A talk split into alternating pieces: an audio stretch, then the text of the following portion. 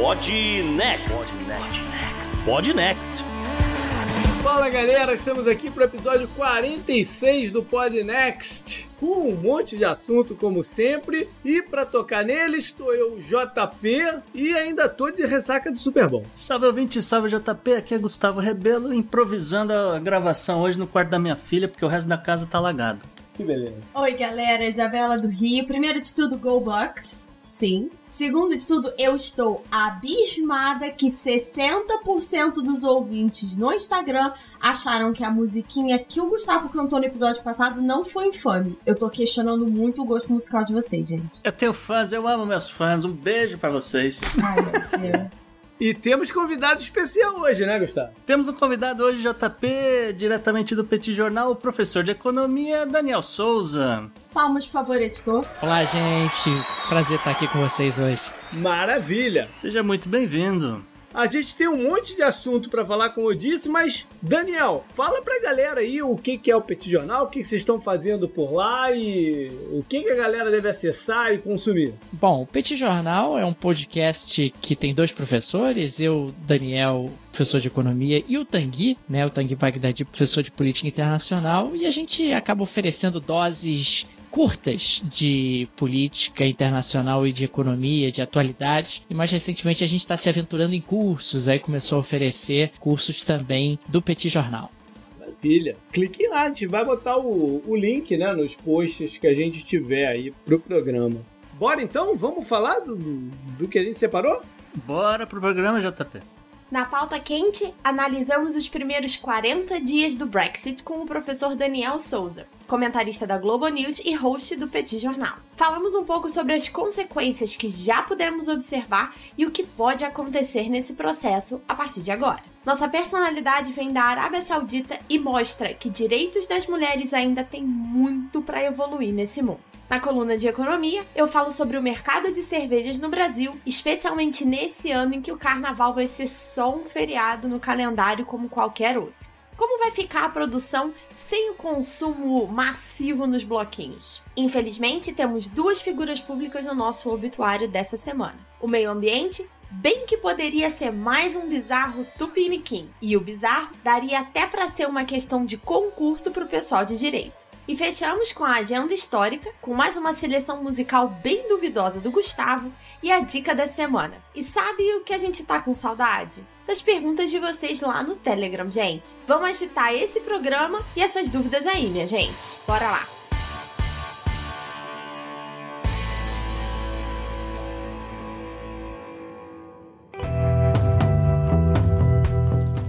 Assunto quente da semana.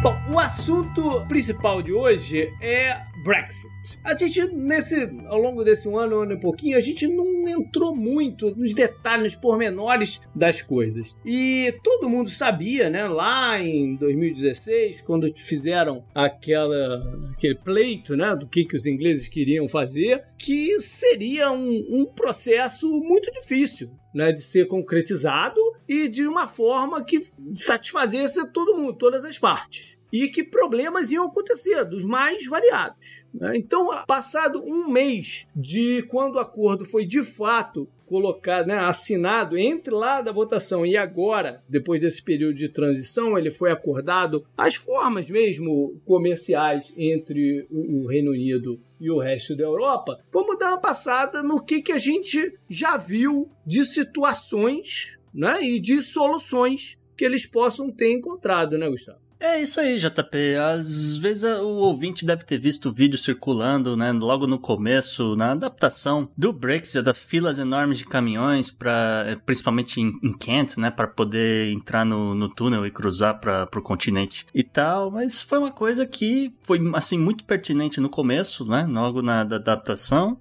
Até por é, também questões de Covid, de pandemia. E, enfim, é, hoje já está bem melhor aquela situação, tá? O, havia preocupações com, por exemplo, desabastecimento de comida, algo que não assim, uma coisa mais generalizada, né? Vai, vai, não, essa ilha não produz comida suficiente para todo mundo, não sei o que, mas acabou que teve alguns efeitos em alguns locais, mas não foi assim uma coisa generalizada, uma coisa assim que a galera tá passando fome, por exemplo. Não acabou o fish and chips.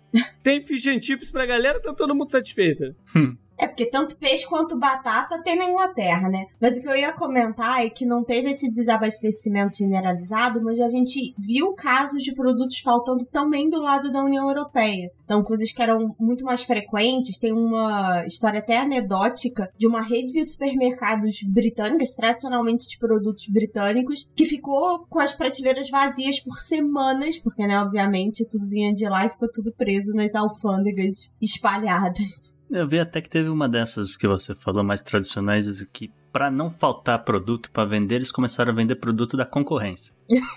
É, essa aí é um pouco demais, realmente. É.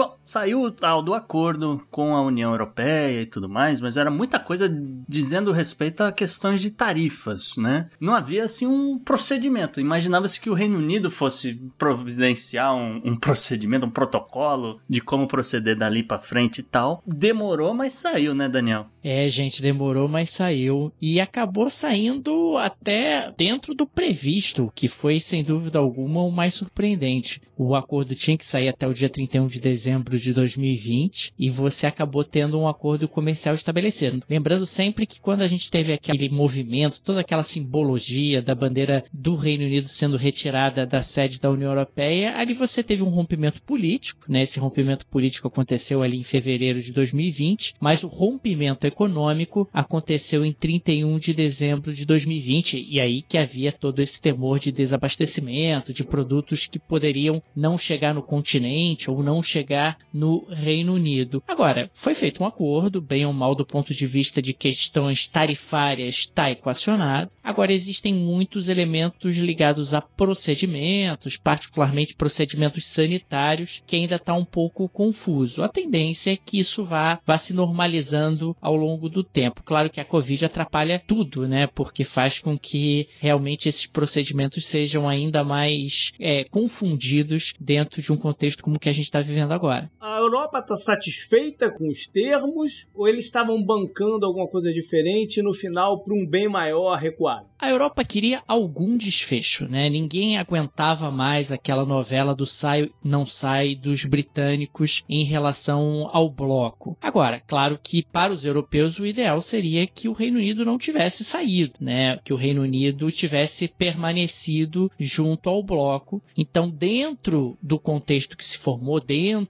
da novela que se formou, para os europeus acabou sendo um alívio porque você tirou um elemento de incerteza importante da frente. e, e e, existe sempre a oportunidade, e, e alguns países do continente têm aproveitado, para tentar atrair algumas empresas que tinham sede no Reino Unido para o continente. Claro, é muito, é muito mais interessante você ter a sua sede, de repente, em Amsterdã, Paris ou Frankfurt, do que ter a sua sede em Londres, quando você agora só tem o Reino Unido e, e do outro lado você tem toda uma União Europeia com PIB, com oportunidades muito maiores. É, e até porque há um custo burocrático para isso, né? Você manter no Reino Unido hoje. Você provavelmente tem né, nessas empresas pessoas trabalhando lá que são de várias nacionalidades, né? De vários país que agora tem uma situação imigratória diferente. Vão precisar de visto, vai ter toda né, um, uma burocracia para isso. É isso, quer dizer, você está falando de, de algo que, de repente, durante algum tempo se justificou, porque o Reino Unido oferecia algumas facilidades administrativas e um ambiente de negócios bastante interessante, mas com o rompimento deixa de fazer sentido. Quer dizer, por que, que eu vou investir no Reino Unido em detrimento do restante da Europa? O restante da Europa é um mercado muito maior, me, me, me traz muito mais oportunidades. O Reino Unido tem tentado contrabalançar isso sinalizando algum tipo de acordo de livre comércio com os Estados Unidos, que ainda não aconteceu, pode ser que venha a acontecer. O Reino Unido tem tentado buscar alternativas para recuperar um pouco a sua competitividade e o seu interesse. Mas nesse primeiro momento, o movimento tem sido claríssimo de vantagem para a Europa em relação ao Reino Unido no que diz respeito a atrair investimentos e atrair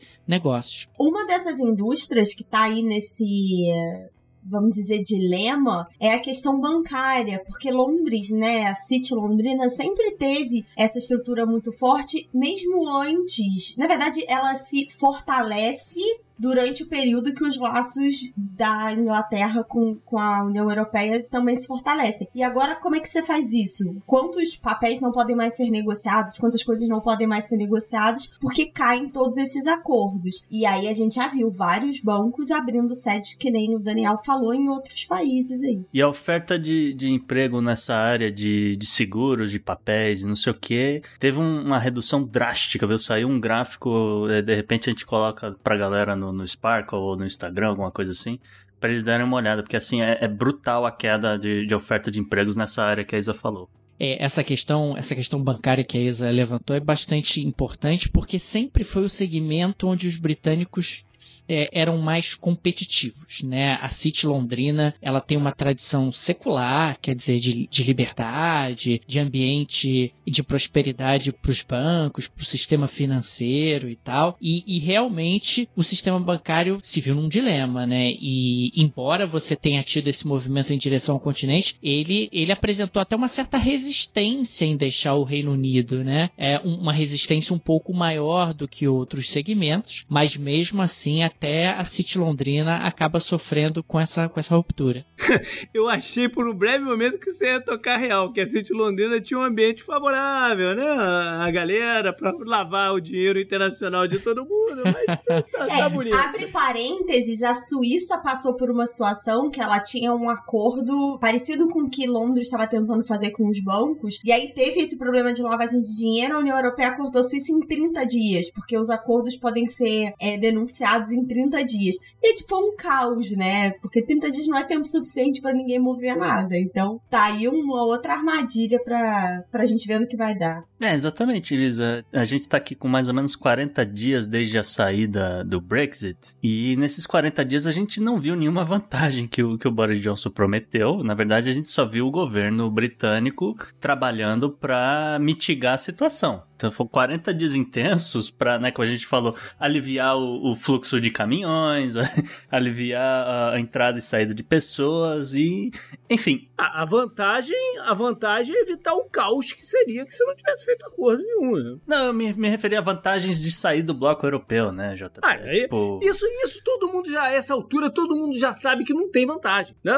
Todo mundo já sabe isso. Isso foi um processo maluco, absurdo, de vários erros que você pega desde lá de trás, desde a época do Tony Blair, quando eles não conseguiram fazer a integração do, do euro por lá, e, porque se tivesse feito aquilo naquela época, ia ser impossível fazer esse, esse rompimento. Mas passou-se adiante, aí vem o. Ih, cara, me faltou o nome do primeiro-ministro lá, o Cam... é Cameron, né?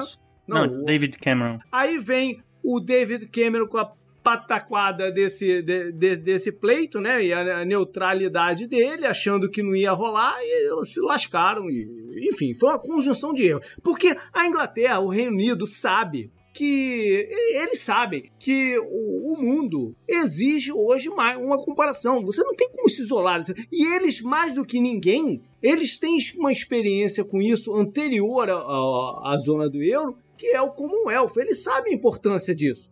Então é todo um processo que, na verdade, é lamentável. Agora, então, é tão impressionante essa, essa questão de como o Reino Unido não tem tido vantagens. Eu não sei se vocês têm reparado que o Boris Johnson tem colocado toda a atenção para a questão da vacinação. Mais ou menos uhum. passando, a, a, passando a ideia de que, olha, olha como é bom, esses europeus não vacinam ninguém, a gente aqui com a NHS está avançando bem mais rapidamente, está tendo muito mais sucesso, porque a, a Europa tem tido problemas gravíssimos de coordenação né, nesse processo processo de, de vacinação. Uhum. E, a, e, a bandeira que ele tem levantado, bem ou mal, é o que ele tem para oferecer, é dizer: olha que bom, estamos fora da União Europeia e com isso o nosso processo de vacinação é muito melhor do que o deles mas teve vacina ficando presa lá com, na questão da Irlanda, né? A questão da vacinação na Irlanda também teve esse problema.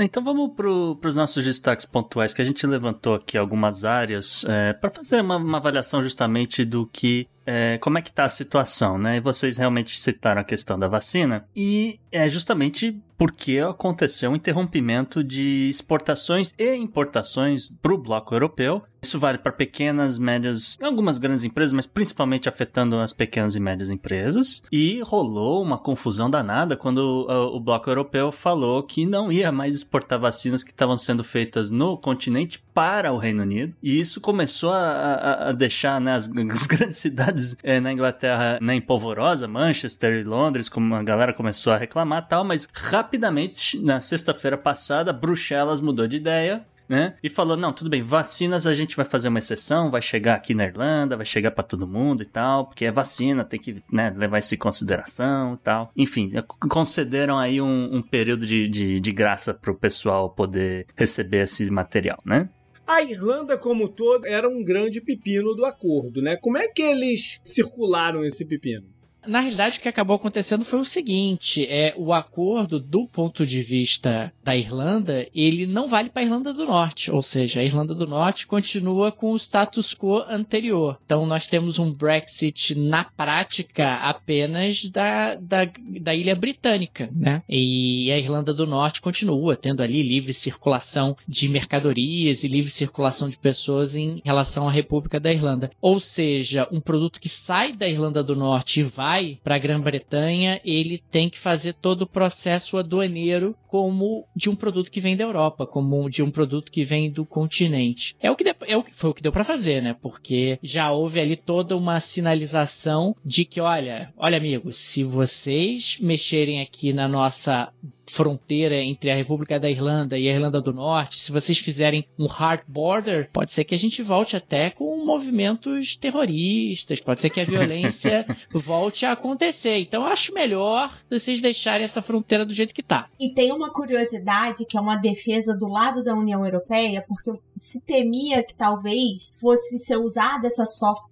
border aí para, vamos dizer, contrabandear, né, para não pagar os impostos, porque você estaria passando ali nessa fronteira sem precisar passar pelas leis. E aí, dentro do acordo das Irlandas, eles partem do pressuposto que todo produto que passa da Irlanda do Norte para a República da Irlanda poderia ser, entre aspas, contrabandeada para a União Europeia. E aí tem toda uma questão de como você registra esses produtos para você não ter evasão de divisas. Então tá escrito na lei, parte do pressuposto que todo produto que passa de uma Irlanda para outra pode ser levado para a União Europeia. Mas se eu não me engano, a estrutura fiscal dos produtos das empresas na Irlanda do Norte ficou inalterada. Sim, só que agora precisa fazer um registro extra, vamos dizer, desses produtos que passam pela soft border, porque você poderia, sei lá, né, uma empresa transfere para Irlanda e aí só cruza a fronteira para entrar para o Reino Unido. E aí não pagar imposto, porque se você só cruzou a fronteira, não registrou, então tem uma parte burocrática a mais que não mudou, assim, é, é, tipo, é um extra só para garantir que você vai ter todo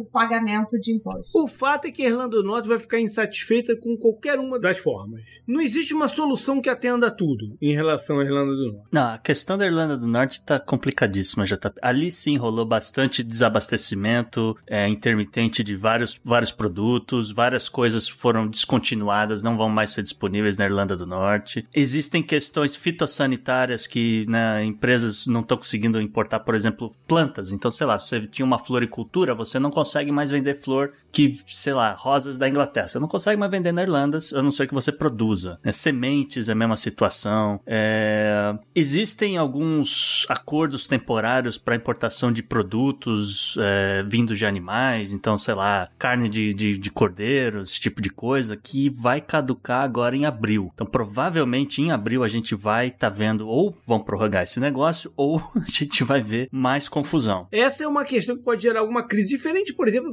da Escócia que vai ficar esperneando, reclamando e tal, mas não vai fazer nada, vai acabar ficando tudo dentro da mesma regra da, da, da Inglaterra. Né? Outro item que era é, de ênfase, em especial dos britânicos, é em relação à agricultura, mas especificamente à pesca. E esse daí? O que, que eles decidiram? Isso, JP, isso gerou, ainda gera, né? Um grande descontentamento, você falou da Escócia, justamente, mas aqui também de outro player, que esse né, geralmente não é muito lembrado no Reino Unido, que é a Cornualha. Também, questões de burocracia para exportação e desembaraço alfandegário, muita gente chamando de exportação a conta-gotas, né? Porque vai, vai saindo um pouquinho de né, um caminhão por vez, infelizmente. Mas tá andando a fila, já foi muito pior. Só que isso leva a perdas, né? Produtos estragando no, nos portos por vários motivos, porque não pode desembarcar na União Europeia porque não tem a certificação correta ou porque faltou algum documento. A real é que o resumo desse, desses primeiros 40 dias de, de Brexit é isso. A galera não está acostumada ainda com a, a nova burocracia e a, a, não, não tá acostumada com essa papelada nova que, que eles estão fazendo, né?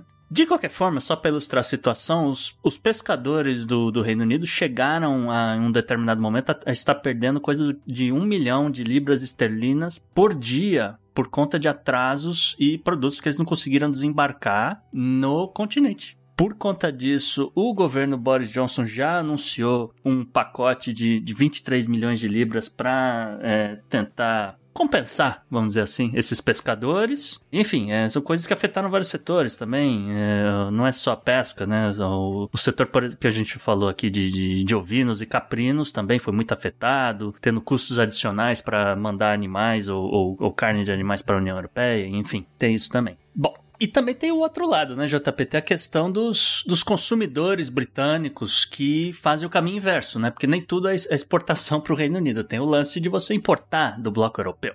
Né? E deu uma confusão danada e acabou ocasionando a suspensão temporária de alguns serviços de remessa. É, então, é, não só os correios, vamos dizer assim, mas uh, os, os, serviços também privados, os DHL, FedEx, esse tipo de coisa, acabou ficando suspenso. Muitos consumidores acabaram sendo, vamos dizer, acabaram né, se surpreendendo com, com impostos sobre valor agregado de algumas mercadorias, principalmente as, as que estavam custando ali mais de 135 libras, né? Obviamente leva um, um disparo no preço da, da, compra que você não sabia, porque o, o, site ainda não tinha se adaptado ou alguma coisa assim na hora que você comprou. E, mas, assim, muita coisa é, relativa a tarifas e custos extras de processamento por conta de papeladas, né? Que ninguém esperava, assim, ou pelo menos não pensou que poderia acontecer, né? Então, sei lá, você comprava alguma coisa na Alemanha, sei lá, custasse um, umas 50 libras, quando você, né, chega lá o dia que, que, que diz, ah, o seu pacote tá aqui esperando na agência local aqui para você retirar, só que vai custar para você 20 libras a mais, por conta de impostos. A cerveja aumentou? A importada, com certeza.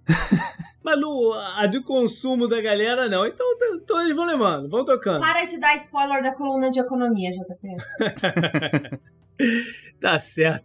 É, Daniel, esse acordo ele vai poder ser revisto daqui a quatro anos. Se você tivesse que dar um chute, qual dos dois lados iria pedir a revisão desse acordo?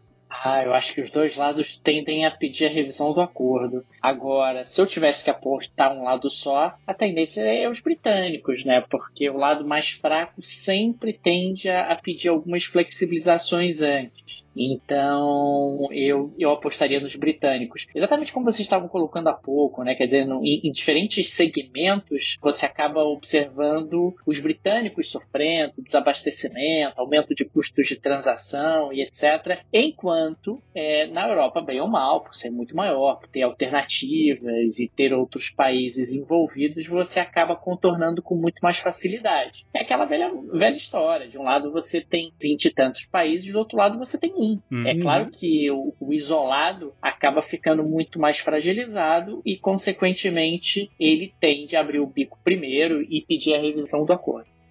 e é capaz de pedir a revisão e, e o que for feito for, deve ser pior ainda para eles, né? Porque a situação de força, de repente, vai ser tão mais evidente do lado europeu que quando forem reescrever a coisa, até piora a situação do lado. E os europeus, a tendência é que, com o passar do tempo, eles se tornem cada vez mais independentes do Reino Unido, quer dizer, menos integrados e, consequentemente, o poder de barganha deles, pelo fato de eles serem muito maiores, acaba aumentando significativamente. É, é, JP, essa bola que você levantou aí do, dos britânicos é, provavelmente quererem renegociar o mais rápido possível me lembrou justamente a, a, a anedota. Virou anedota, né? Mas é a história verídica de um caminhoneiro que, né, depois de ficar um tempo parado lá em, em Kent, né, conseguiu enfim chegar na Holanda. Na hora que ele estava desembarcando, tá lá, não, sua papelada aqui realmente tá tudo certo, mas a gente tem aqui um problema, o senhor não vai poder passar. Eu, Por quê? Não, porque você tá comendo um sanduíche aí de presunto, o senhor tem documentação pro presunto especificamente, ele, é, ele é adequado às normas da União Europeia?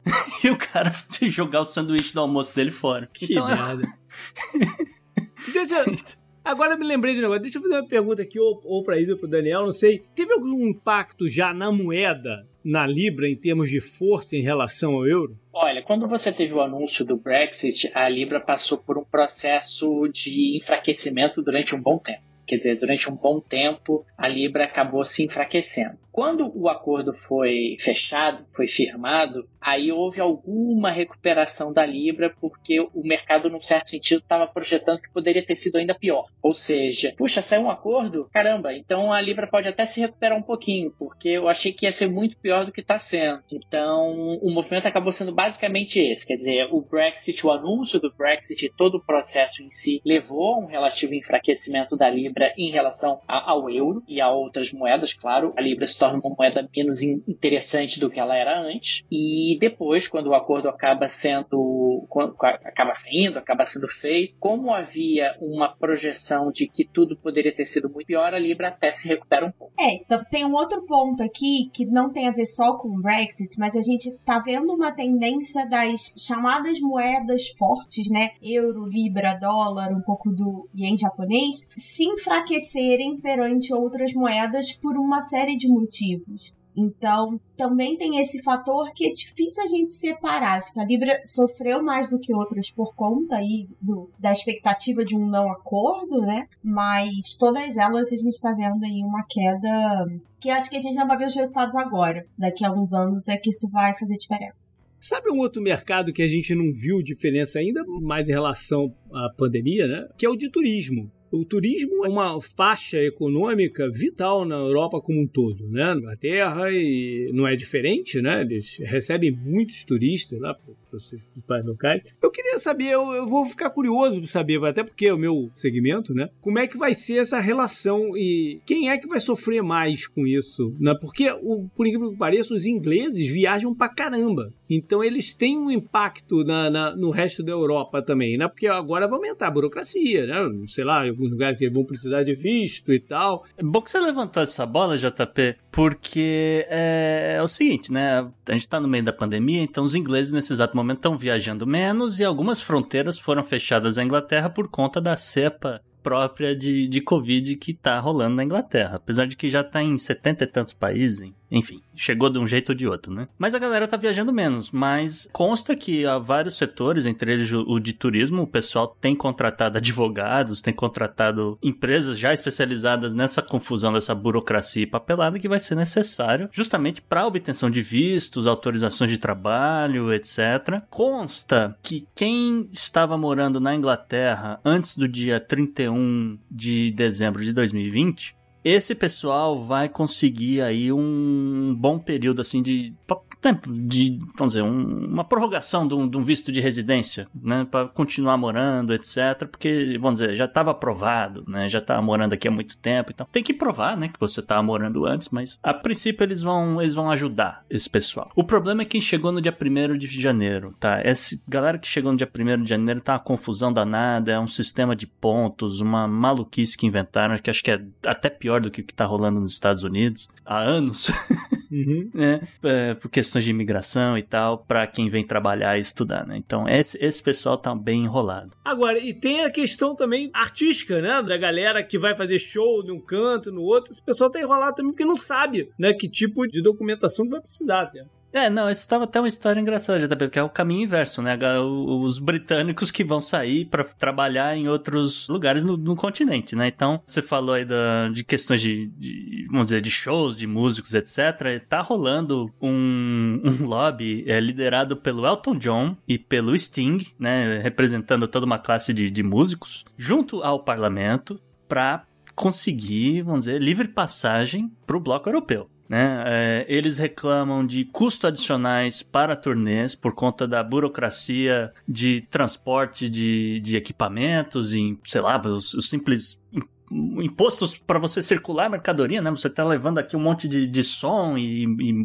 sei lá, instrumentos, essas coisas, tudo, né, não estão conseguindo desembarcar. Isso que é, né, o, e obviamente tudo isso tem um custo adicional. Além, é claro, né, do que a gente já falou aqui de papelada, de, de, de visto e de visto de trabalho, esse tipo de coisa. É, que os shows estão parados, né? Mas tem, ter que se pensar na frente. Mas o Brexit é isso aí, gente. Vocês não quiseram Brexit, agora tem que pagar a papela, ué. ué. Isso faz parte do pacote. Ah, no caso da música em particular, que é um segmento em que os britânicos são exportadores, né? Música britânica é muito popular pelo mundo todo, faz parte do jogo. Se vocês fizessem parte da União Europeia, não teria esse tipo de problema, mas agora vai ter que correr atrás de algum tipo de, de alternativa que muito provavelmente não será encontrada, pelo menos dentro dos termos que eles estão buscando. O Elton John voltou em quê? Ele voltou para sair ou para ficar? Tem que descobrir isso aí. Boa pergunta. é, aliás, o Sting eu não sei, mas o Elton John ainda tem aquele. Eu não sei se parou, se ainda tem o, o Red Piano, né? O show que ele fazia lá em Vegas, né? Então, de repente, o cara vai se mudar para os Estados Unidos por um tempo.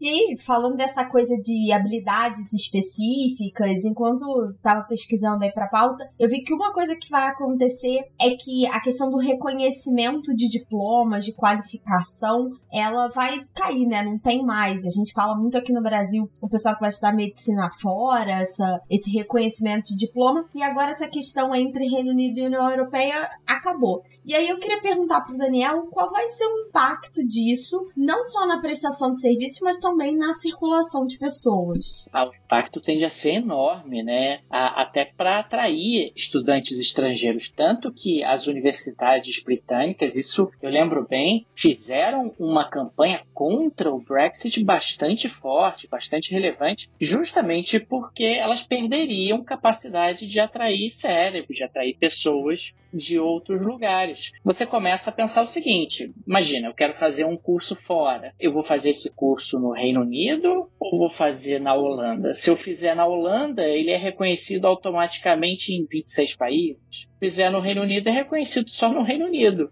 Ou seja, é claro que o peso, a, a balança tende a pender muito mais favoravelmente a universidades do continente do que universidades britânicas.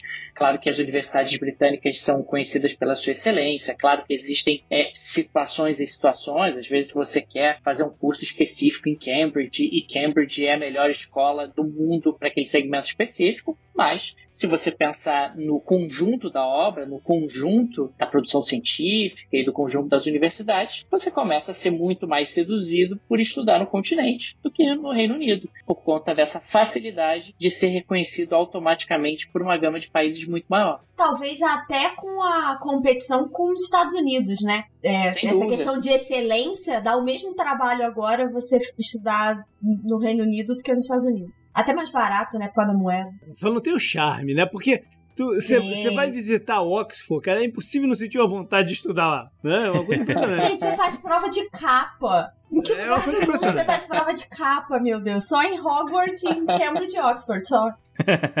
Pra fechar, então, Daniel, me, me veio aqui um negócio também na cabeça. A gente tá falando muito do acordo né, bilateral, que era o mais importante entre a Europa e o Reino Unido. Já, você já falou um pouquinho que eles ainda estão tentando fechar, costurar para fechar com os Estados Unidos. Como é que estão com os outros grandes players, por exemplo, com China? Pois é, a China, na, na realidade, ela agora, observando justamente essa, esse distanciamento entre Europa e, e Reino Unido, a China está se aproximando da Europa. A China não é boba, olhou realmente aí uma oportunidade, uma janela de oportunidade, a, a União Europeia precisando de amigos, né, a União Europeia carente, a China tem buscado aí uma aproximação em relação aos europeus. Acho que a, a maior constatação disso tem sido as sinalizações dadas pela Angela Merkel ao longo das últimas semanas, inclusive de que, olha, os Estados Unidos agora estão querendo mudar a sua postura em relação à China. Estados Unidos, eu já não sei mais se eu quero colar em você para brigar com a China como eu estava disposto no passado. Isso é reflexo, inclusive, dessa estratégia de Pequim de se aproximar do continente, uma estratégia que já vinha sendo constituída há algum tempo. Tem a questão da rota da seda, etc. Tem outras questões envolvidas, mas a China tem caminhado mais na busca de se aproximar do continente e não do Reino Unido, até porque o Reino Unido estava muito colado nos Estados Unidos. Né? O Boris Johnson tinha ali uma proximidade em relação ao Donald Trump. Ah, o Reino Unido estava tentando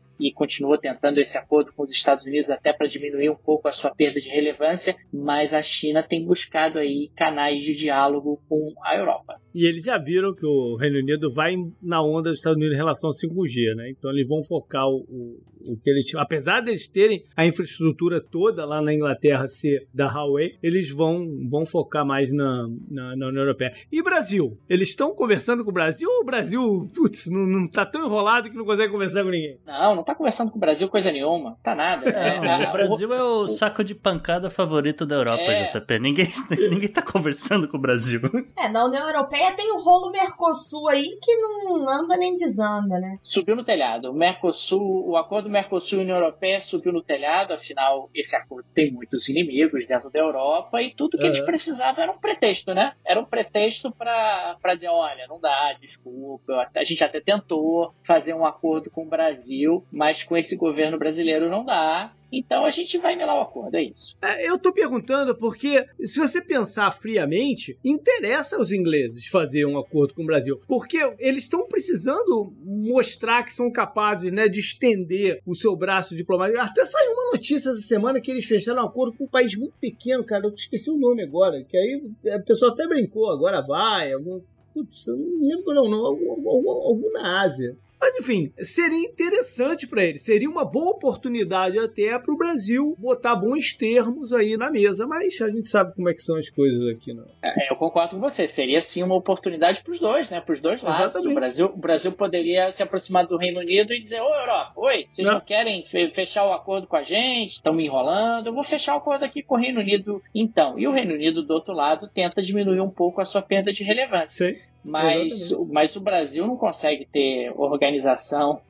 tão- O Brasil não momento, nem consegue ter o mínimo da diplomacia pra isso, né? Mas sem dúvida, eu concordo com você que seria uma janela de oportunidade interessante, por que não, né? Para cavar esse vácuo, que é mais ou menos o que os chineses vêm fazendo em relação ao continente e tal. Essa, essas rupturas acabam gerando algumas oportunidades, alguns vácuos, e se você tiver um pouco de inteligência e organização, você pode tentar aproveitar, né? Isso aí, uma pena. Up next então, Gustavo? Up next, Daniel, muito obrigado pela sua participação hoje. É, espero que tenha sido legal também pra você e volte sempre, cara. Poxa, gente, eu que agradeço, foi ótimo. Sempre que me convidarem, eu volto, foi um prazer. Foi muito legal mesmo. Maravilha, até mais. Abraço. Tchau.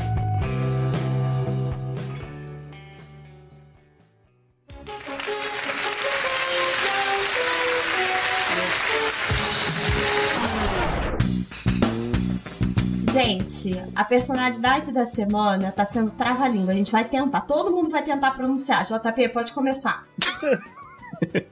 É a brava Lojan Al Hatalu. Ok, Gustavo, sua tentativa. É, a Lujen Al-Hathlu. Eu acho que é Opa. assim. Maravilhoso. Eu não falo árabe, então eu vou pular. Pode, pode explicar, Gustavo, por que é a personalidade da semana.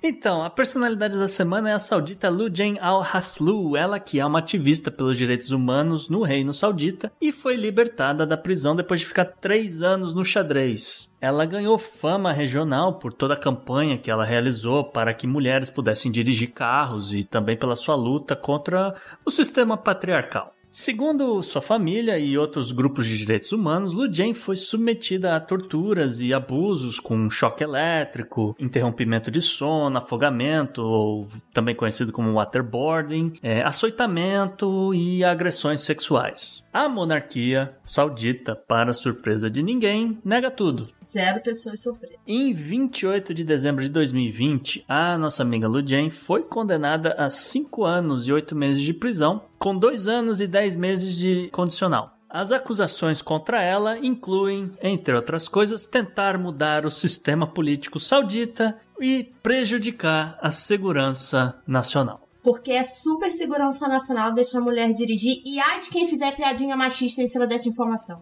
Mas me diz uma coisa, ela foi, ela foi condenada em dezembro de 2020? É, porque ela tinha sido presa, enquanto ela estava sendo presa, estava sendo torturada, passando por esse monte de coisa. Então, é aquela coisa de aguardar julgamento, JP. Ah, então ela já cumpriu a parte da pena, É. an- é, vai retroativo. É retroativo isso, é. Agora Sim. ela tá Entendi. sob condicional. Entendi. Ah, que bom, né? Que pelo menos teve uma brecha aí pra ela conseguir sair, porque eu não entendo o sistema ju- judiciário de lá, mas é, acredito que a galera que é, entra nessa faixa aqui de contra né, os, quer a dizer- segurança nacional, no mínimo, corre o risco de, de acabar igual o jornalista lá, né? Pois é. É, o que pra mim é assustador, assim, é, é porque eu vejo uma diferença muito grande entre a história do jornalista e dessa ativista, é que aqui é puramente uma questão de gênero. Eles estão considerando que dar direitos às mulheres é uma questão de segurança nacional. Uhum. Então, é ainda assustador, por mais que você olhe e fale, ah, é um país saudita, né, tradicional, religioso, blá blá, ainda é assustador que em 2020 a gente tenha que vir trazer ela como personalidade por ter sido solta, é. chamar atenção por toda a violência que ela passou, inclusive sexual, Uhum. na prisão, e por que que ela tá sendo presa. Isso é, cara, é- é- não tem nem palavras. Mas Olha só, mas de fato, ela é um risco pra. É porque segurança nacional é um termo me- meio bem maluco, né? É. Mas ela é um risco pro, pro status quo. Mas ela, esse é o ponto, ela, JP. É, é- ela que eu digo a ideia, né? Porque se as mulheres, como um todo, tiverem plenos poderes civis, né? De política, eu não sei como é que é de, de votação lá de mulher. Eu acredito que elas não possam votar também. Mas se elas tiverem, pode mudar muito, pode ser um risco ao sistema, né? É, pode ser um risco ao sistema. Então, é, no- nos olhos deles, ela é um risco. E sim, eu concordo com o que você tá falando. O meu ponto é o quão aterrorizador é você chegar em 2020 em que um país enxerga como um risco direitos das mulheres. Sim. É esse o meu ponto. Ah, eu digo que a Arábia Saudita nem deve ser a única, né? Tem outros lugares que deve ser. Não, com certeza não é. Ela na, talvez na seja África tem mais. situações terríveis contra, contra mulheres e tal, Sim, todo lado. outros países do Oriente Médio, países é, muito religiosos em geral, tem isso, né? Uma coisa histórica da religião, uma certa opressão ao gênero feminino. Mas eu acho que na Arábia Saudita a gente fala muito porque talvez seja um dos, um dos países ainda mais abertos, né? Em que esse assunto é falado e tudo mais. E curiosamente, ela é ativista, por exemplo, para a questão de dirigir carros e as mulheres ganharam esse, essa liberdade recentemente. Então, assim, também não é como se nada mudasse, né? É muito lento, mas tem um É, processo. deixa eu aproveitar aqui para complementar a informação do JP, que é, ele falou questões de, de eleitorais na Arábia Saudita. Elas são raras, tá? Ah, sim, porque o príncipe não é eleito, né? O príncipe é príncipe. É, exato. E, e- e o príncipe ele indica quem é prefeito. Então, assim, raramente acontece, por exemplo, eleições municipais. A última que aconteceu foi é, em 2011, pra vocês terem ideia. Caraca. Sendo que, assim, a- a- o ciclo eleitoral foi em, em 2005, aí eles marcaram, vamos marcar pra 2009, aí não rolou, aí rolou em 2011. Né? Então, tecnicamente, eles, eles teriam é, eleições depois disso, sendo. Então, tecnicamente, nem mulher nem homem tem direito a votar. Exatamente, é isso né? que eu ia dizer. Mas o, o, o rei Abdullah, o rei Abdullah, ele liberou o sufrágio feminino em 2015. Mas não tem eleição, então não faz a menor diferença. Pode votar aqui pro síndico do prédio. Não, eleições municipais. Pode votar no Eu prefeito. acho que é a questão do direito civil, né? O registro de ter um, um, um- o direito civil. tá? Tem a ver com isso. Que é parte dessa luta dela pela questão do reconhecimento. É, é isso aí. Up next.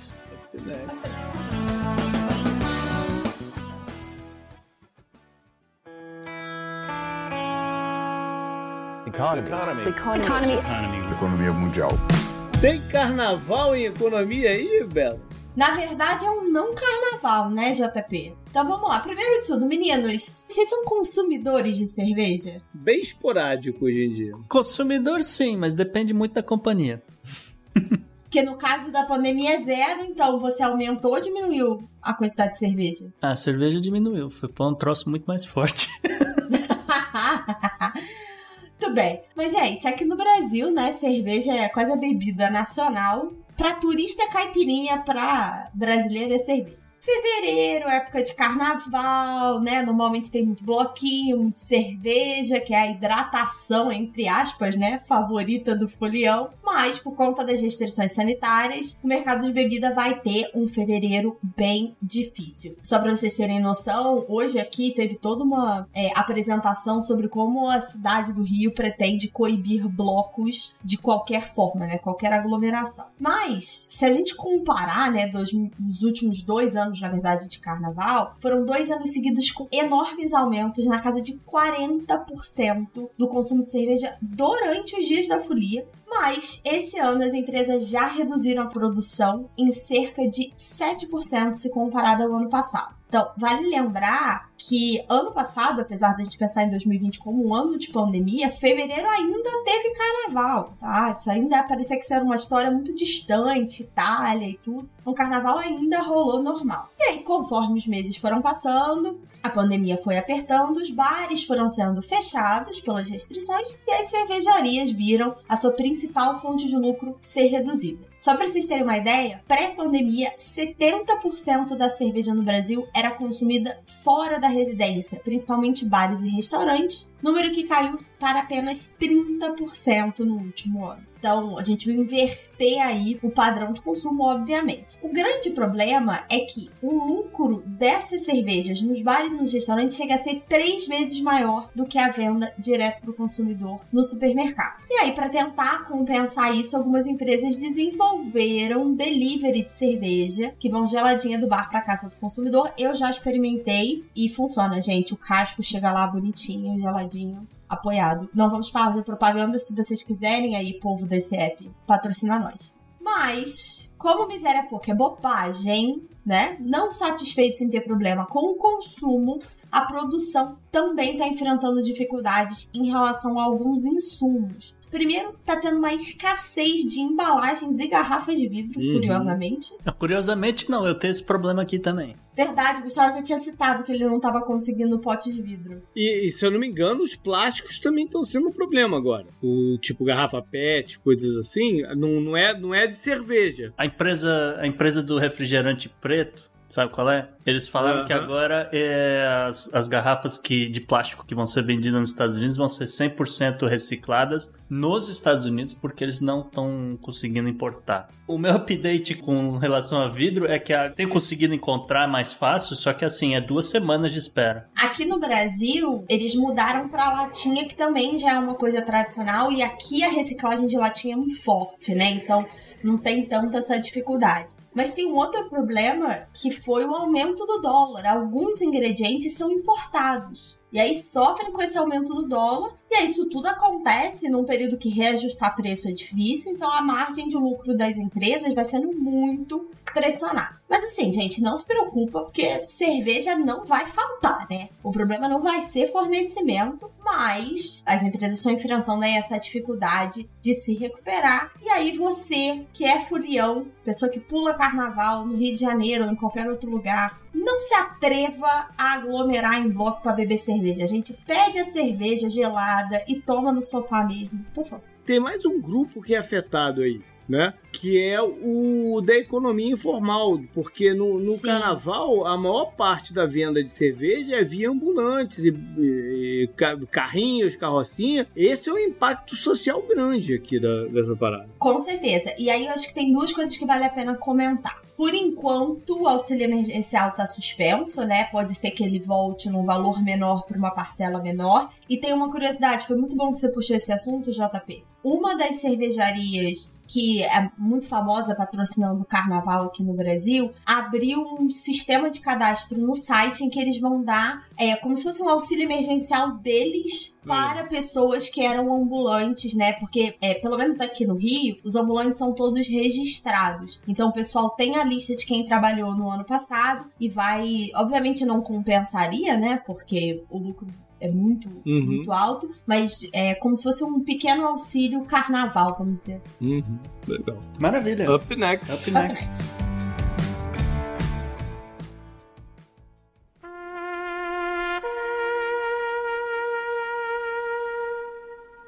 E JP, essa semana a gente tem dois destaques, né? Infelizmente, no obituário. Pois é, obituário duplo aqui. É, eu já tinha colocado um que, na verdade, ele morreu no fim de semana passado. né? Mas vale aqui porque uma figura da política americana interessante é o George Shultz. Ele faleceu no dia 6 de fevereiro, na verdade, que demoraram um pouco para divulgar, aos 100 anos de idade. E a causa a gente não sabe ainda exatamente. Mas enfim, 100 anos de idade, né? É, ele, ele foi ele teve vários cargos, incluindo secretário de Tesouro do governo Nixon, aí se afasta um pouco antes do, do, do, impeachment e retorna como secretário de Estado do governo Reagan após a saída do secretário do momento. Ele vem para tentar dar uma reorganizada na casa. E ele lidou com várias situações de geopolítica, né? Uhum. Que é o secretário de Estado, é, importantes nesse período. Por exemplo, com China, ele herdou um acordo que existia lá com Taiwan e tal, de venda de armas e tal, então a China estava bem nervosa, ele teve que apaziguar ali os ânimos e tal. Ele negociou também, ajudou a negociar a retirada das tropas de Israel lá do Líbano em 85. Na América Latina, ele foi uma das poucas vozes contra.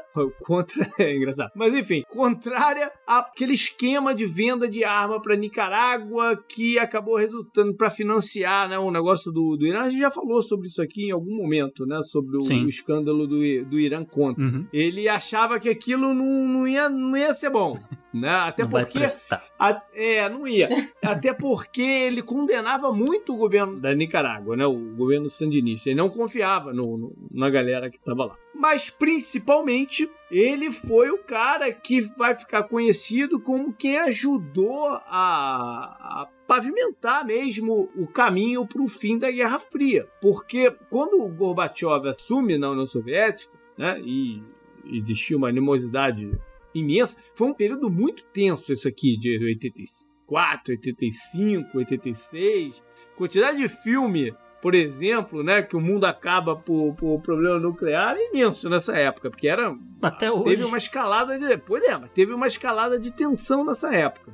O Gorbachev assume e ele começa a criar uma relação com o Gorbachev e o Reagan, né, que era uma linha dura, fez alguns discursos bem fortes, bem ruins ali na, naquele período, ele acaba moldando um pouquinho, não moldando, mas amaciando um pouquinho a visão do Reagan e a coisa converge depois para o melhor relacionamento. E no final da vida, ele trabalhou também no, no serviço né, privado em algumas ah, coisas ah, claro, que todos. é, né, que até gerou um problema de conflito de interesse quando ele assume o cargo de secretário de Estado do Reagan e mais à frente ele se envolve também num escândalo de uma outra empresa e tal, mas enfim, já mais pro final da vida, nos anos 2000, ele fez parte de um grupo, né, de um conselho econômico do governador, da época do governador Schwarzenegger, governador Terminator, lá na Califórnia, né, porque a Califórnia estava quebradaça. E ele participa junto com Warren Buffett e uma, uma outra galera aí de peso nesse, nesse processo de salvar a Califórnia. E morreu também nessa quarta-feira, aos 78 anos. Aí aqui ele foi vítima de uma parada cardíaca o Larry Flint. E se o nome, né, te vem à memória de alguma forma, é que lá pelos anos 90 teve um filme, que é um filmaço, filmaço de é. passagem, que é O Povo contra Larry Flint. É, essa, essa tradução né, para português de O Povo contra Larry Flint não dá uma ideia direita do que é o filme, né? Porque não sim. quer dizer muito pra gente isso, sim, né? Sim. O, o, povo, parece que o povo queria a cabeça do cara, né? A população queria a cabeça do cara, não é isso? É que rolava um processo gigante. contra ele, gigante, e o filme é sobre o desenrolado é, é da vida dele e desenrolar do processo. Ele foi um defensor da liberdade de expressão, né? E, e, uma das formas que ele fez isso foi com um mini império. Não vou falar império, né? Mas um mini império. Significativo. Porno, significativo pornográfico. Né? A galera aí um pouco mais antiga vai se lembrar da revista Hustler. Acho que teve canal de televisão também. É, ele, Hustler, né? ele tem uns filmes. Aparentemente ele também fez uns filmes. Tem filme, né? Uhum. É, é. Ela espera uma concorrente da Playboy, por exemplo, se você não tá se ligando uhum. no que que é, um, po um pouco mais apimentada. Sim. Do que a, a, a Ousado, a Playboy, mais né? ousado. É, é, era mais ousado. E, e ele era uma figura expansiva, né? Um cara meio tosco, assim, mas... Né, Brega. Um... É, é. Mas enfim. E, inclusive a, a, casa dele lá em, em, New Orleans, bem, bem dentro do. do casa não, um bar, né? Um bar, boate que ele tinha lá. Eu tenho uma foto até embaixo da placa lá do, do, do bar dele lá em, em New Orleans. Enfim, veja o filme. É legal. É com Woody, Woody Harrison fez o papel dele. Se eu não me engano, a. Edward Norton tá nesse filme também. A Courtney Love, né? Faz o, a mulher dele e tal. É um filme bem, bem bacana. É, fica a dica extra da semana. Up next. É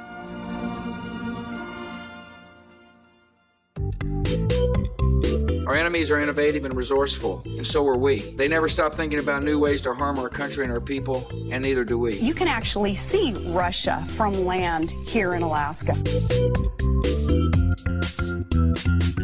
Bizarro, sempre me dá nervoso esse tipo de história que o, que o Gustavo vai contar agora. Vai lá. Pois é, JP. Os Estados Unidos essa semana deportaram um homem de 40 anos, consultor financeiro em Nova York, para o Haiti. Só que ele não é haitiano. Ele muito menos sabe falar creole, né, a língua oficial do país. Nosso amigo Paul Pierre Luz, o destaque bizarro da semana, nasceu na ilha de Saint-Martin, que é um domínio francês e holandês, é, depende de que lado da ilha você nasceu, eles meio que uhum. dividiram lá, é uma confusão do diabo.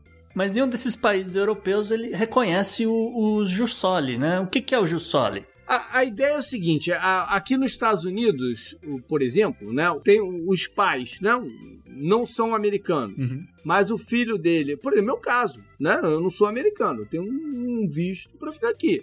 Certo. Eu e minha mulher. Mas os meus filhos nasceram aqui, eles são americanos. É automático. Uhum. Né? É, é, esse é um estilo de você criar a cidadania. Sim. Em vários outros lugares, isso não acontece. Você precisa ter a filiação, ou qualquer que seja a regra lá, algum pode ser neto, não sei, enfim. Mas você precisa ter a filiação com.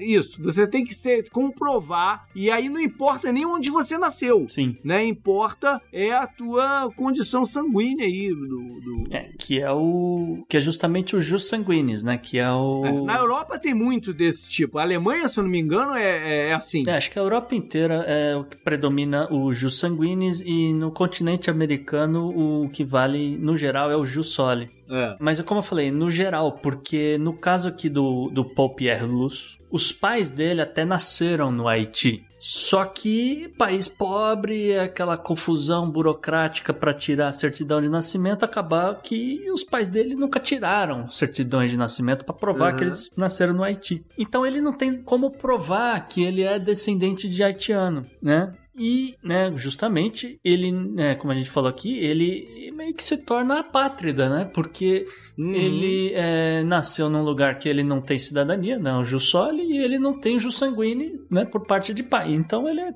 completamente apátrida e ele briga justamente na justiça americana, né? Ele se mudou para os Estados Unidos com 5 anos de idade, então ele meio que tenta conseguir algum tipo de exceção, é, né, inclusive porque né, consultor financeiro em Nova York e tal, né, né, é um cara que já estava trabalhando, ele é uma pessoa capaz de trabalhar esse tipo de coisa, é, não dependia de governo, provavelmente, para, sei lá, auxílios de várias coisas, né, então né, imagina-se que ele tem um bom salário e tudo mais. Então ele meio que tenta um visto aí de exceção, porque é isso aí, o cara não tem para onde correr nesse tipo de situação. É, e nem pode voltar para San Martin, porque ele também não é cidadão europeu, nem francês, nem holandês, e tá lascado ele mesmo. Agora, eu, eu, fico, eu fico muito nervoso com essas histórias de apátrida, porque né, são, é uma situação que você não consegue se colocar nela. É. Eu, eu, conheço uma pessoa que é apátrida e ela mora no Brasil, mas é, é, é uma situação muito maluca. E eu até no, no, lá no nosso grupo, né, no grupo, no, na, na, comunidade, no, no Podnext é, Confidencial, eu contei na, no, nas pílulas históricas, na agenda histórica, eu contei um caso de uma pessoa apátrida lá, que uma Tokyo Rose, uma história do cacete lá, do, de uma senhora lá japonesa, americana e tal, não sei o uhum. quê, mas que não era nenhum nem outro. Enfim, é, é, é, sempre, sempre são histórias que me deixam muito nervoso. Tá certo, JP. Up next. Up next. Up next. Pela união dos seus poderes, eu sou o Capitão Planeta! Vai, Planeta! Gustavo, você queria falar de um monte de coisa, mas assim, né? O Brasil de vez em quando se impõe nessa pauta. Pois é, Isa, tá difícil, viu? Eu queria falar de clima, eu tava no. Galera tem gostado muito da sequência de falando sobre impactos do, do Laninha no mundo e tal. Eu queria falar dos rinocerontes no Quênia, que não tiveram registro de, de mortes, né, por caçadores, esse tipo de coisa em 2020, mas eu não posso. Eu tenho que falar do Brasil aqui. Porque o governador de Roraima, o Antônio Denário, essa semana, resolveu sancionar a lei que libera o garimpo de minérios, vamos dizer, tecnicamente, em terras indígenas e fronteiriças, o que seria proibido. E mais agravante de tudo isso aqui é que ele liberou, inclusive, o uso do mercúrio, também conhecido como azog, entre aspas, desde que tenha toda a instalação necessária para efici eficiências técnicas e ambientais para a separação das amálgamas de ouro ou rocha é, na areia, né? Entre aspas, porque a gente sabe que não tem essa estrutura. E assim, só um parecer técnico para quem nunca foi garimpar na vida, né? Acredito que 99,9% de quem tá escutando a gente, mas tudo bem. Exatamente. É, você pega lá sua pepita, né? Você aquece aquela rocha, aquele minério, ele derrete, né? O, o, ouro e tal, e você mistura aquela coisa que derrete com o mercúrio. Isso vai formar uma amálgama que depois você resfria, você limpa de, de possível areia, esse tipo de coisa. Você derrete mais uma vez, o mercúrio evapora e você sobra ali com o seu ouro puro. Esse processo é extremamente tóxico ao meio ambiente, é extremamente tóxico ao vamos dizer, a pessoa que está ali realizando uhum. toda essa operação, né? É. é. E, né, como agravante nessa situação toda, né? A questão de garimpo em terra indígena, porque talvez né, as pessoas não saibam, mas as principais jazidas de ouro em Roraima se encontram é, nesse tipo de região, que é, vamos dizer, 46% do estado. Uhum. E também nas regiões fronteiriças, né? Onde a gente sabe que tem pelo menos 150 quilombos. E aí aquela coisa, mercúrio caiu ali no, no rio, alguma coisa assim, já era, né? Que leva, né? Leva e... Mata tudo, né? Consta que a atividade extrativista de ouro já era realizada nessa região, obviamente de forma ilegal, inclusive com o uso de mercúrio, e ninguém parou lá para fiscalizar nos últimos anos, né? Se você tem dúvida de por quê, então eu recomendo escutar o especial do meio ambiente, que lá a gente explica por que, que não tá rolando fiscalização na Amazônia. Uhum. O problema maior, o perigo, é que no momento que ela é legalizada, pode escalonar. Sim. Né? Sempre tem o risco de mais pessoas irem lá fazer isso e, e, um volume maior de mercúrio que, como você falou, é muito danoso, né? Aos rios e, e ah, toda, né? as fauna, pessoas mesmo, fauna... as pessoas mesmo vão morrer. É, sem contar as pessoas, é. Mas é uma situação, mais uma situação, né? Que a gente se coloca que é uma vergonha.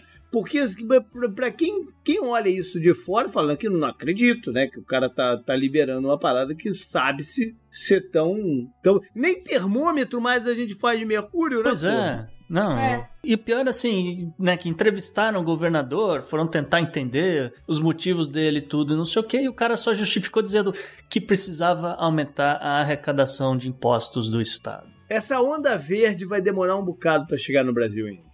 O problema é o que a gente falou no especial de meio ambiente. Aqui a gente tá lembrando, gente que não ouviu os especiais final de Antônio. Mas o problema, JP, não é a demora para chegar, é o que, que vai ter sobrado até chegar. Porque então, tá mas... tudo sendo destruído. É. Então, quando chegar aqui a onda verde, nessa né, ideia de conservação, não tem mais nada para conservar. É, pois é. Up next. Up, Up next. Anote no seu calendário.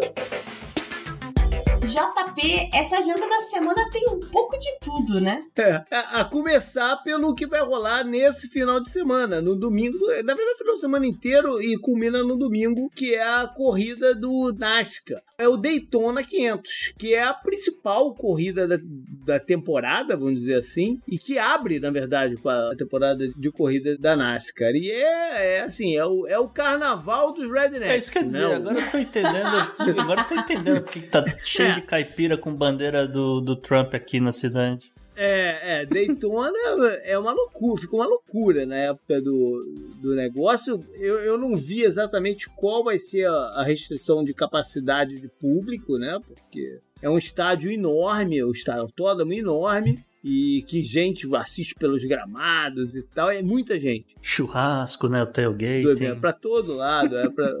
e tinha um, até lembrei, tinha um cara que, do, do, programa de rádio que eu escuto, que escutava há muito ele, ele era tão politicamente correto que já sacaram ele fora. Mas ele dizia que ele dizia que só assistia esse tipo de corrida porque ele ficava torcendo pra baterem o carro e voar um pneu na arquibancada e matar Meu uns 20 rednecks na arquibancada. Mas enfim. É, é, Sem é, é, um, é uma fascinação que o pessoal do sul dos Estados Unidos tem por esse tipo de, de corrida e pelas batidas mesmo. Até já morreram vários pilotos nessa corrida. É, é um estilo agressivo de, de pilotar. Para a parte histórica, vamos começar com fevereiro 15 de 1950 quando a União Soviética e a China assinaram um acordo de defesa e, e não agressão. E, era o, só eram os primeiros capítulos da Guerra Fria, né, que ia escalonar muito. Uh, esse acordo assinado pelo Stalin com o Mao é antes da Revolução Cultural na China. Uhum. E en, várias coisas entraram né, junto com esse fato do não agressão, incluindo uh, investimentos russos na China de mais ou menos 300 milhões de dólares na época, era dinheiro pra caramba. Parte da Manchúria, que estava ocupada pela União Soviética desde o final da Segunda Guerra, né, foi devolvida para a China. Uh, até o, essa semana eu coloquei um, uma agenda histórica lá no Confidencial também sobre a, a vida e o, o desenrolado do último imperador chinês, que foi o imperador também da Manchúria né,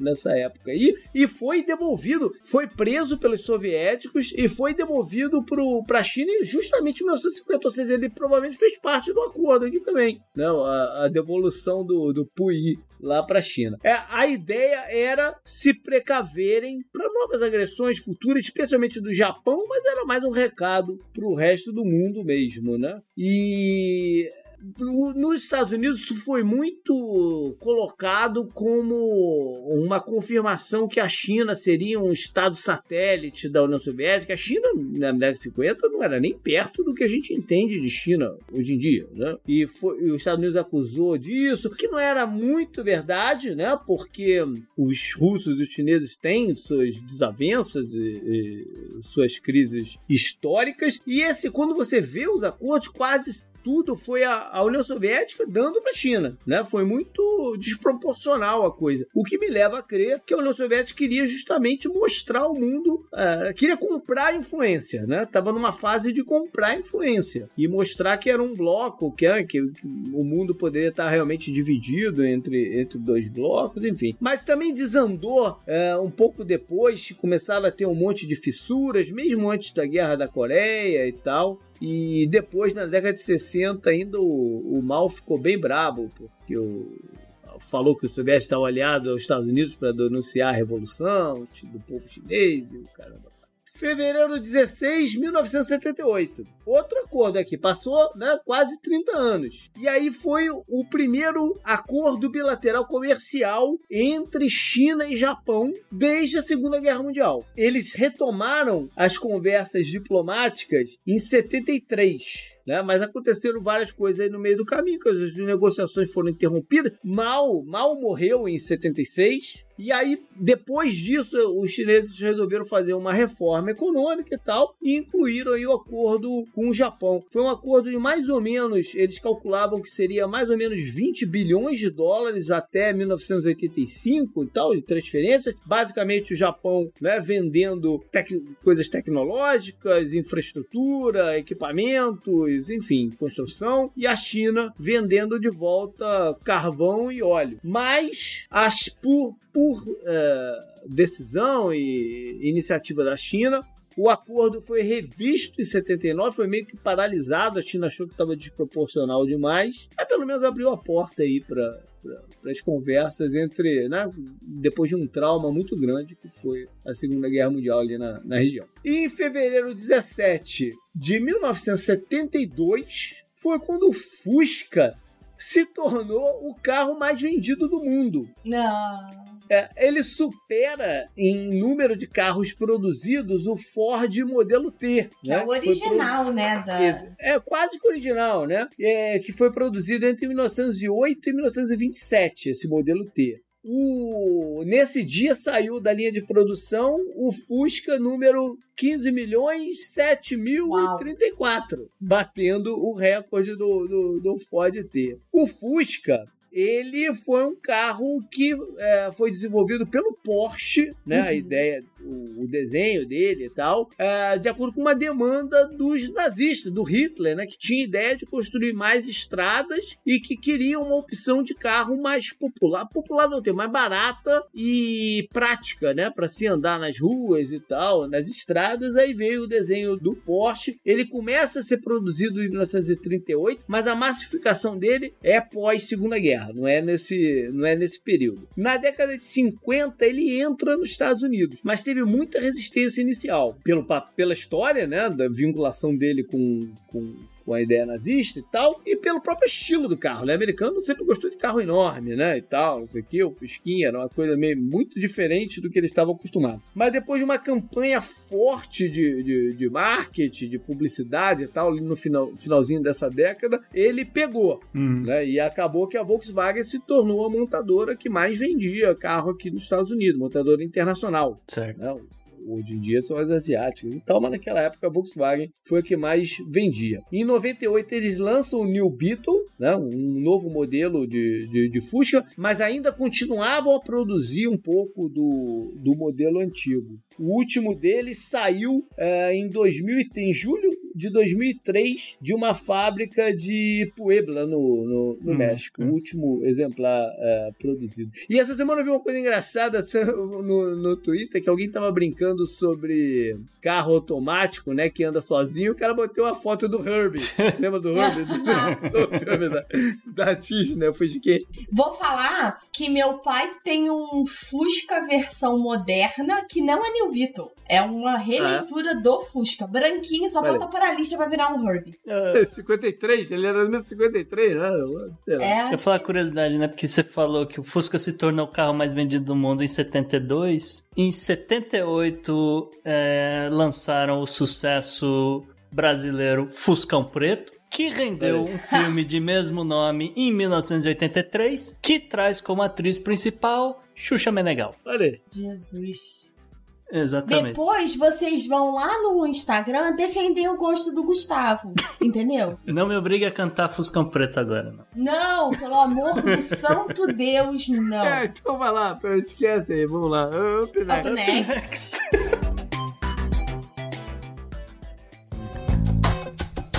Esse eu recomendo pra você.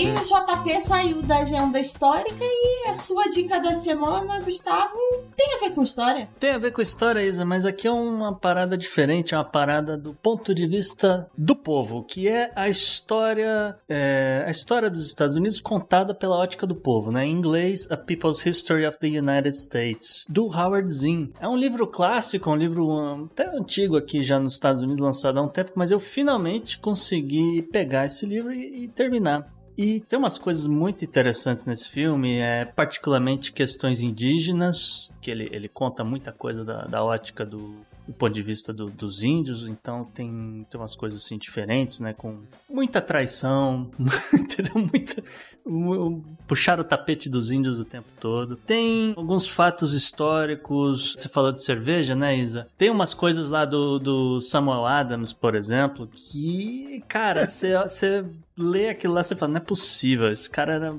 muito, muito, muita hipocrisia. É, questões do com, com, pertinentes à Constituição dos Estados Unidos, né? Porque eles, eles começam a Constituição dizendo We the People, né? E, assim, são várias coisas que eu já, já tinha na, na cabeça tal, não sei o que, mas ele traz aqui fatos históricos, né? O, o people que ele se refere aqui eram os colonizadores brancos, etc. Né? Não eram os índios, não eram os, os, escravos, né? não era nada disso, era eles mesmo lá. Então tinha muita, muita coisa né, nesse sentido assim de, de, hipocrisia que a gente viu hoje, mas achei mais interessante nesse livro que ele traz os, os fatos. Ele, ele conseguiu cartas e diários de pessoas que viveram na época tal. Então, em determinado momento, um cara escreve uma carta para uma outra pessoa dizendo que ele tava maluco, queria sair dando porrada nos ingleses, entende? ele fala, eu não sei por que, que vai ser depois, mas a gente tá aqui pra. tô louco pra enfiar porrada nesses caras. Tem umas coisas assim. É diferente, mas é, é, é legal. É bem legal esse livro. Beleza. Disponível na, na Amazon BR, que você consegue acessar pelo nosso link e quando você compra na Amazon BR, você ajuda esse projeto. Não necessariamente você precisa comprar o nosso livro, mas só de usar o link você já está ajudando. Beleza, então, galera, foi isso. Programa bem variado, né? Como vocês gostam. E mais uma vez, então, eu vou convidar vocês a entrar lá no Podnext Confidencial, nossa comunidade no Sparkle. Por favor, assine. Vocês têm 15 dias para decidir se vale a pena ou não ficar, grátis e tal. Então não tem por que não assinar. Vai lá ver o que, que a gente está colocando de material. Tem coisas que a gente costumava botar aqui no programa, como o status de semana, por exemplo. Dá uma checada lá e tomara que você curta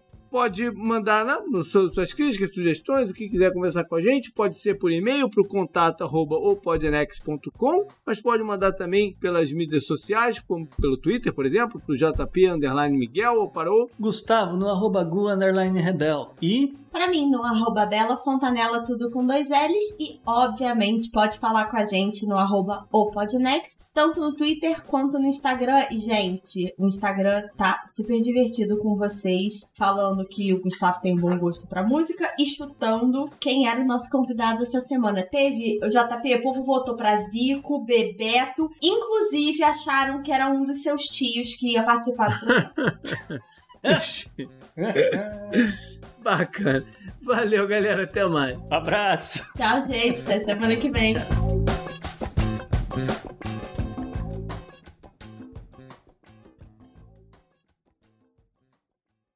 Eu não sei se já contei pra você, cara. Eu lembrei agora quando o Gustavo falou da, da Samada. Quando, quando eu fui, a primeira vez que eu fui pra Boston com o Tour das Jardas, cara, a gente tava bebendo tanto a Sam Adams lá, que aí a gente foi fazer aquele passeio Freedom Trail, que você vai caminhando pelo, pelo espaço, aí você aí é, tem o teu cemitério, né? Aí a gente entrou no cemitério e depois eu bati o olho ali no, no, no túmulo do Sam Adams. Aí, cara, o cara que tava comigo pulou a, a cerquinha e se abraçou no túmulo. Eu falei, sai daí, bro. tá maluco, cara?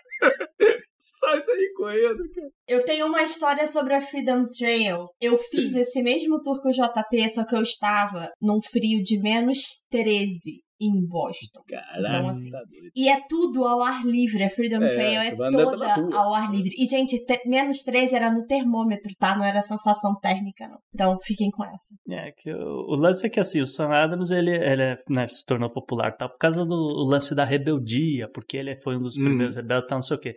Quando os Estados Unidos vence a guerra, se torna né, independente e tal, não sei o quê, ele começa a passar um monte de lei contra a insurreição, contra é, a galera formar milícia, não sei o quê, tudo em Boston. Por quê? Porque tava rolando né, a galera que lutou na guerra e falou: Mano, cadê aqui minha, minha terra? Cadê, sabe, espólio? Por que, que ainda estão me cobrando umas dívidas, entendeu? Tem muita coisa nesse sentido. Então é é por isso que eu, eu, eu falei: tem muita hipocrisia. Que se dane, a cerveja é boa pra cacete. Isso sim.